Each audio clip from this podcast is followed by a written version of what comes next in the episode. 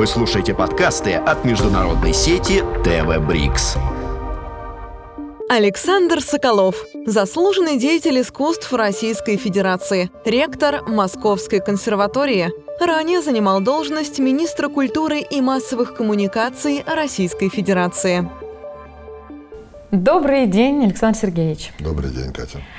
30 лет уже Международный юношеский конкурс имени Чайковского открывает новые, молодые музыкальные имена.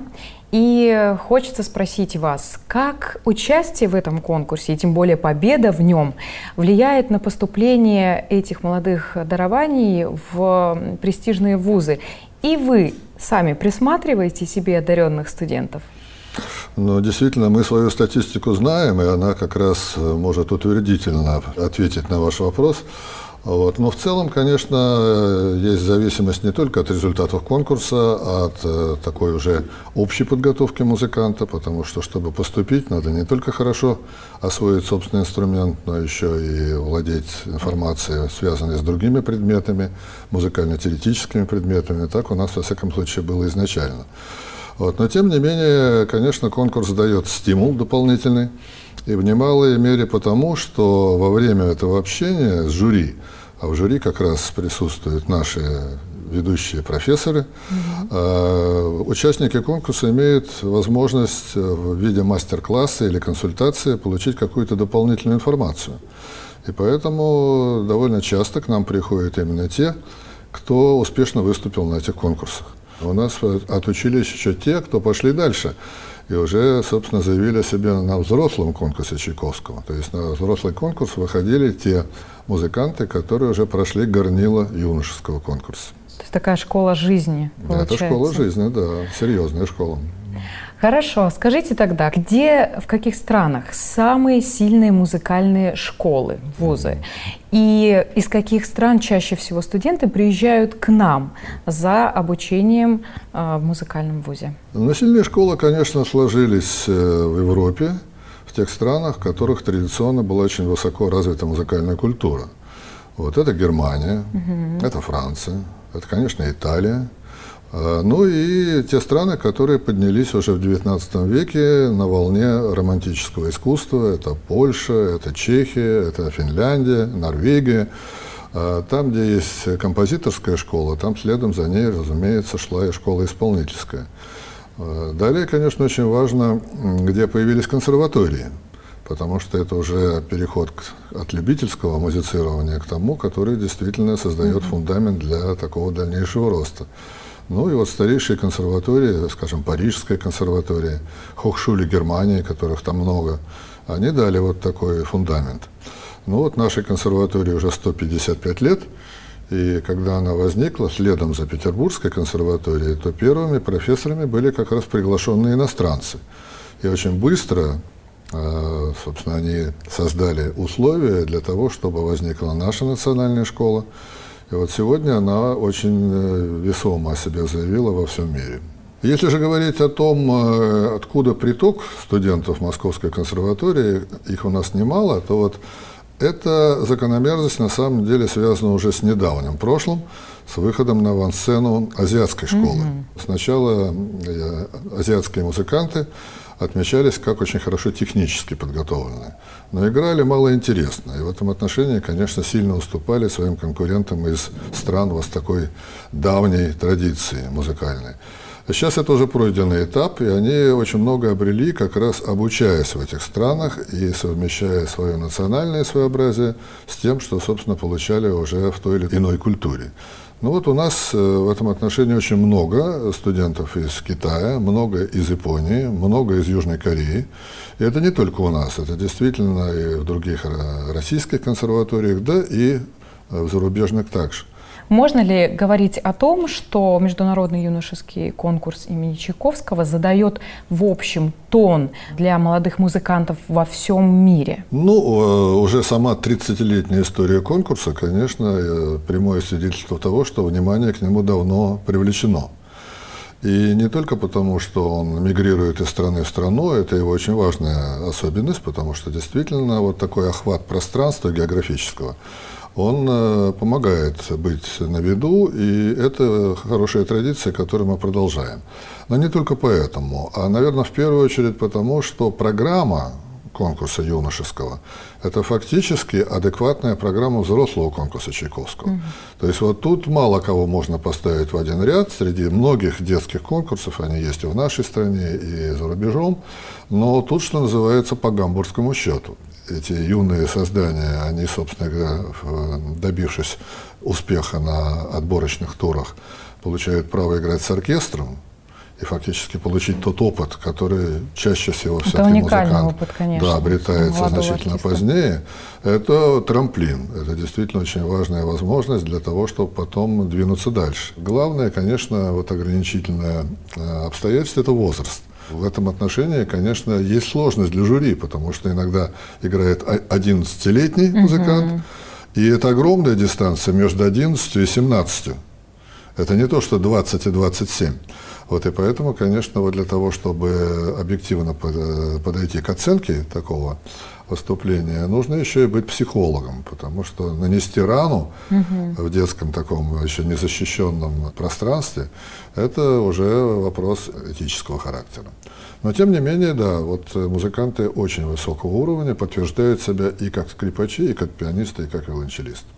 Ну, может быть, это самые распространенные направления, вот куда обычно приводят э, родители детей в музыкальную школу, именно на эти инструменты. И таким образом э, таких музыкантов, их больше всего среди остальных. И да? это тоже, но в дальнейшем очень много определяется и природными склонностями. Скажем, есть такое выражение «виолончельная рука». Угу. Это такая структура кисти, которая как раз показывает уже у совсем маленького ребенка, что да, вот ему это будет более доступно и более свойственно. Вот в то же время есть, допустим, там э, рука, допустим, для арф. Это совершенно другая рука, и, соответственно, арфистки они, естественно, вот, э, не похожи на виолончелисток в этом отношении. Вот. Но это именно такие простейшие моменты, как бы такой селекции изначальной. А в дальнейшем, конечно, это уже и преимущество того или другого, собственно говоря, характера музыканта, потому что это же э, труд тяжелейший, и его выдерживают далеко не все. Угу. И совершенно не нужно стремиться к тому, чтобы это именно была профессия изначально избранная раз и навсегда. Таким образом возникает слушательская аудитория, потому что люди, которые понимают музыку, любят ее, а потом выбирают для себя другой путь, они же остаются в Они музыке. остаются ну, верными, да, действительно, да, музыке. Они значительно больше извлекают из общения с э, музыкантом-исполнителем. Развивают то, вкус в том числе. Да, безусловно. Вот в этом отношении просветительская функция этого конкурса, она тоже очень Действительно, важна. ведь получается педагоги э, в первую очередь воспитывают аудиторию слушателей, наверное, потому что единицы только становятся ну, какими-то прям бриллиантами и известными да. музыкантами. Вы правы. И вы знаете, вот э, наша система образования, она стала, в общем, образцом для подражания угу. именно потому, что изначально вот у нас возникла такая очень широкая сфера общения педагога и ребенка в музыке. Э, в детских музыкальных школах. Вот это мы всеми силами стараемся сохранить, потому что в этом мы превосходим действительно э, любую другую традицию. Потому что в Германии такого нет, например. Вот у них действительно очень высокий уровень э, хокшули, но до этого это преимущественно дилетантское образование. Они как раз больше рассчитаны на так называемые хаос-концерты, то mm-hmm. есть на то, чтобы ребенок был всесторонне образован, воспитан, как было, собственно, в XIX веке в России. Вот это самое домашнее музицирование, так называемое, оно сейчас как раз э, у нас не в плюсе. Вот в этом отношении мы уже должны что-то и наверстывать. Но вот на уровне уже вот такой первичной селекции в школах это у нас очень хорошо поставлено. А, скажите, можем ли мы говорить о том, что в России и за рубежом разный подход э, к преподаванию э, в музыкальных вузах и вообще в организации учебного процесса? Так можно сказать, потому что действительно есть такие традиции, которые радикально отличаются и именно на уровне высшего образования. Ну, например, вот э, если вы зайдете в любой класс, где занимаются в консерватории по специальности. Это может быть и та же скрипка, и та же виолончель. На стенах этих классов э, портреты, относящиеся к разному времени. И студент, который входит заниматься своим педагогом, он среди этих портретов видит учителя своего педагога, учителя учителя своего педагога и так далее. Это о чем говорит? Это говорит о том, что у нас очень ценится школа. Педагоги, которые преподают в консерватории, это ее воспитанники. Вот, и таким образом вот это наша специфика. Mm-hmm. Если вы заглянете в классы, допустим, какой-нибудь очень почитаемой консерватории э, зарубежной, то этого там не обнаружите, потому что там э, давно определилась контрактная система, и выдающийся музыкант э, подписывает контракт на пять лет, как правило, и он даже не знает, а, собственно говоря, кто там был до него, и тем более не знает, кто будет после него. Он отработал и уже снялся с якоря и, так сказать, перебрался туда, где ему предложен следующий ангажемент. Вот это очень существенная разница, потому что действительно вот э, выпистовывание какого-то почерка такого, э, какого-то понимания именно традиции не только технической, но традиции именно такой эстетической, духовной. Ну а как же приток новой крови в династию? То есть э, не значит ли это, что ваш вуз закрыта дверь а, выпускникам других вузов? А я сейчас говорю именно о педагогах. Угу. Ну да, я тоже. Двери, двери открыты, безусловно, для да, студентов, и когда они выходят уже на уровень представления своего, так сказать, э, мастерства, они уже наши, они уже консерваторцы. Угу. Вот. А педагоги действительно, есть такая специфика, есть, допустим, это давно как-то установилось, это не дискриминация. Гнесинская академия, то же самое. Mm-hmm. Вот там работают наши тоже, безусловно. Но вот э, я, собственно, когда учился еще в консерватории, меня уже пригласили преподавать в Гнесинском училище. Я с удовольствием согласился, 10 лет там работал, потом основной работой опять стала консерватория. И вот такого перекрестного пиления много. Я немножко о другом говорил. Я говорил именно о династийности в отношении культурной традиции. Угу. А, конечно, вот какое-то обновление, оно, конечно, есть, безусловно. Как вы считаете, какие ошибки совершают э, молодые музыканты на пути к серьезному успеху? Можете ли вы что-то посоветовать, может быть, избежать их как-то? Знаете, э, я очень уважительно отношусь к нашему студенчеству уже потому, что претендую на то, чтобы стать студентом, надо пройти огромный путь. То есть mm-hmm. это уже 11 лет профессиональной работы. Вот это может быть школа десятилетка, ее так называемая, на самом деле это одиннадцатилетки. Это может быть, опять же, сочетание детской музыкальной школы семилетней и четырех лет колледжа. Это в сумме те же 11 лет. И за это время они все уже научаются работать, трудиться. Уже возникает, э, собственно, селекция, это самое изначально. И дальше сильнейшие из сильнейших, они уже становятся нашими студентами. Поэтому ошибки, скажем, связанные с неправильным выбором вот этого пути, они уже отсекаются, они уже остаются в прошлом. Чаще всего это бывают ошибки родителей. А вот уже на уровне вузовского такого дальнейшего образования, конечно, ошибки тоже бывают, но они бывают связаны уже с какими-то житейскими проблемами, это же уже взросление, это, собственно говоря, может быть предпочтение какого-то другого и очень привлекательного способа проводить время. Вот, особенно, когда кто-то попадает в Москву из провинции, впервые видит, какой здесь действительно есть выбор всяких возможностей. Вот. Но это по-человечески очень легко э, выправляется просто общением с педагогом, с профессором, который всегда подскажет. Ошибка, которая иногда бывает очень серьезной, это, э, собственно говоря, неправильное понимание первого успеха. У нас был студент, который на первом курсе стал победителем конкурса Чайковского «Скрипач». На первом курсе. Вскружило голову. И это ему не только вскружило голову, он просто бросил консерваторию. Значит, как любой лауреат конкурса Чайковского, он получил очень лестное приглашение за рубежом, уехал за рубеж и фактически подорвал все свое будущее. То есть, ну, некоторое время там был, но что такое консерватория? Это не просто уровень ремесла, а это прежде всего набор высоты в понимании всего диапазона окружающего вообще профессию. То есть это репертуар, прежде всего. это понимание стиля, понимание жанра, понимание истории. Вот почему у нас, собственно, так важны все эти дисциплины, теоретика исторического цикла и так далее. И вот если этого ничего нет, то дальше уже возникает то, что в данном случае возникло. Он вернулся, но уже не как солист, а уже как э, музыкант оркестра. Хороший, ничего не могу сказать, да. Но вот это пример ошибки, которые никогда нельзя совершать. Формула жизни – это значит всегда учиться.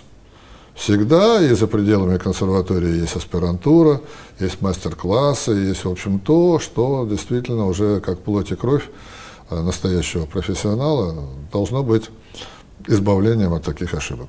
Как вы считаете, сейчас классическая музыка в моде или вообще вот это определение, оно с классической музыкой как-то не вяжется? Ну, надо правильно понимать, что такое мода. Она может быть и во благо, и во вред. И, конечно, какие-то увлечения публики, они чередуясь, иногда устремляют ее, скажем, к старинной музыке, и часто это поначалу бывает именно модой, но потом за модой э, следует какое-то проникновение, что это в глубине, и тогда это хорошо. Сейчас у нас переполнены залы на концертах современной музыки, ныне создаваемые композиторами. И это тоже часто бывает как мода, потому что сейчас э, такое увлечение давно вышло за пределы концертных залов. Угу. Очень часто это встречи совершенно в неожиданных местах, допустим. Чем э, неожиданнее, тем лучше даже. Да, конечно. Сейчас. Это может быть заводской цеха, это может быть винзавод и все что угодно. И это тоже хорошо, потому что разреш... Э, расширение круга Вы не против таких экспериментов? Конечно, Вы не нет. считаете, что это должно быть в академическом стиле, очень выдержано по атмосфере, ну, конечно, по акустике? нет. Это же такое такое самоограничение, которое, собственно, не оправдано. Жизнь такова. И вот наши студенты очень активно, собственно, вовлечены вот в такие другие формы общения. Вот и к нам приходит уже более подготовленная публика. Вот. Э, это относится в такой же степени к классической музыке. Классическая музыка тоже может быть изначально э, демонстрацией туалетов, так сказать. Ну, вот есть дорогие uh-huh. концерты, ну, допустим, я могу привести как пример э, замечательные совершенно концерты Теодора Куренсиса.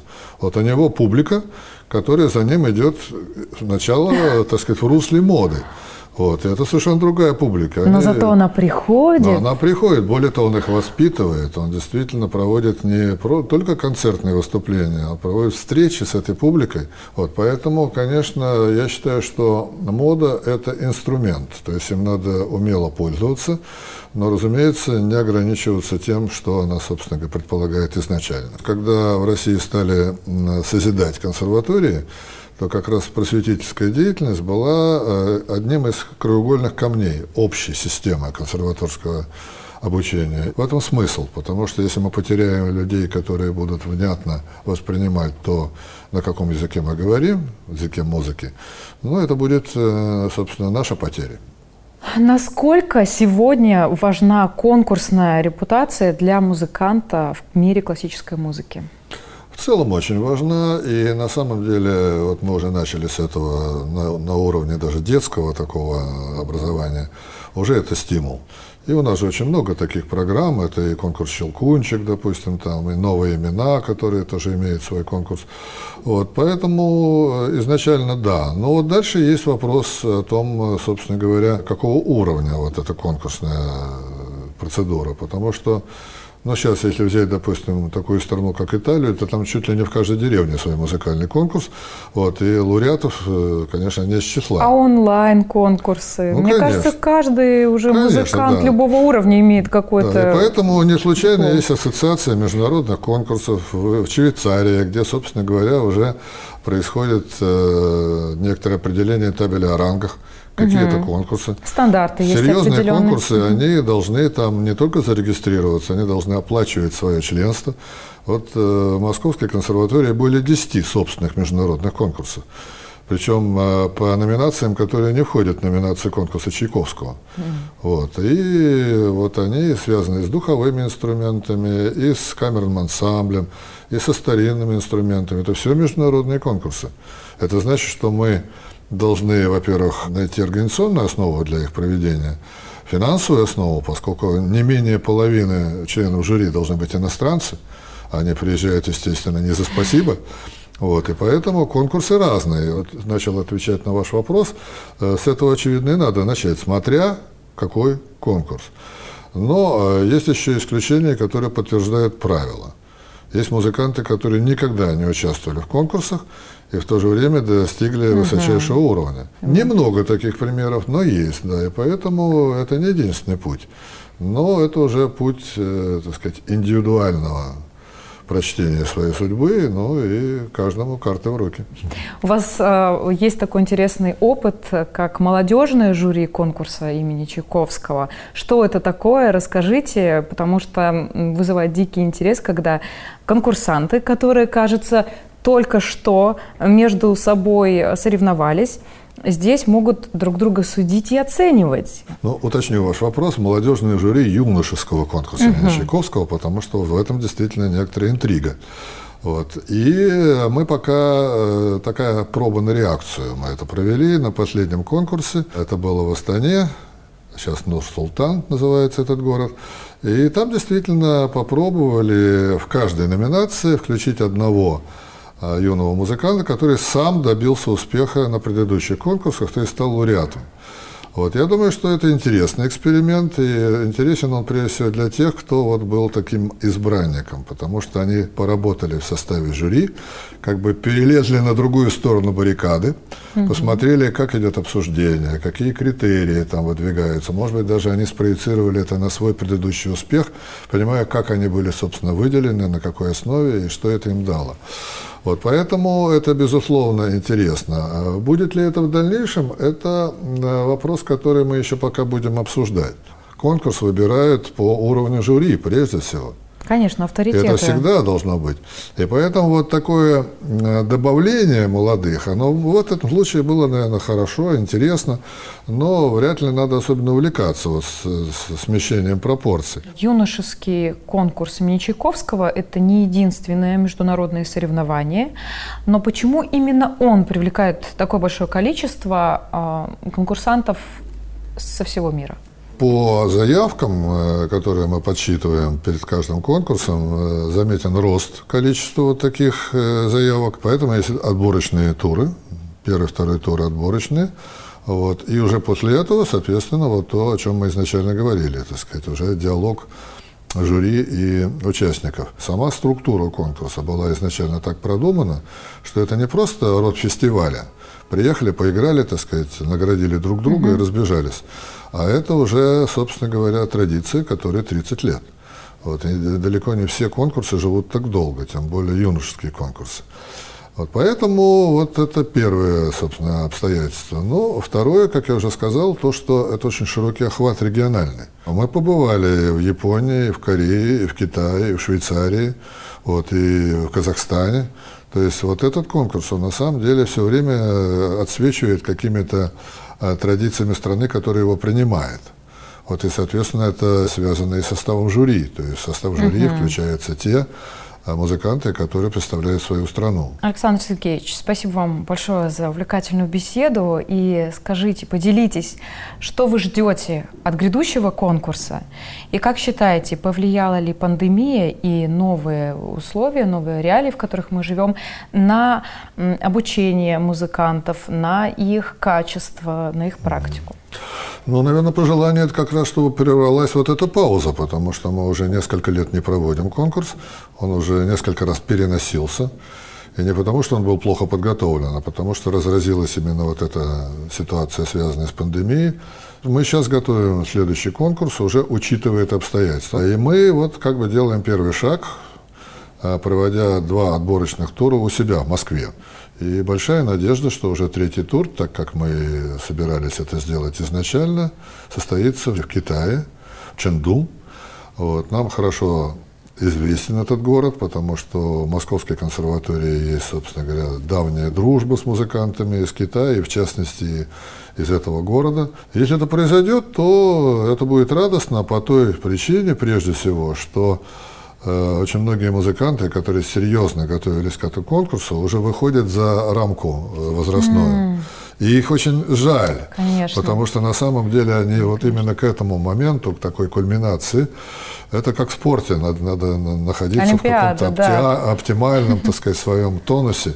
Это же огромный репертуар, я же еще уже сказал, что там взрослый фактически репертуар. Вот поэтому их жалко, понимаете, что они потом уже не попадают в эту орбиту. И напоследок, несколько слов пожеланий в адрес участников конкурса. Я уже сказал, что главное и в отношении достижений, и в отношении ошибок. Э, Пожелание избежать тех ошибок, которые всегда будут на пути такими подводными камнями. Вот, и, конечно, поймать свой поток, поток увлеченности, преданности музыке, верности избранному пути, а тут у каждого свои варианты движения по этому пути. Поэтому индивидуальность – это главное, главный итог любого образования. Не терять свое лицо. Вы слушаете подкасты от международной сети ТВ Брикс.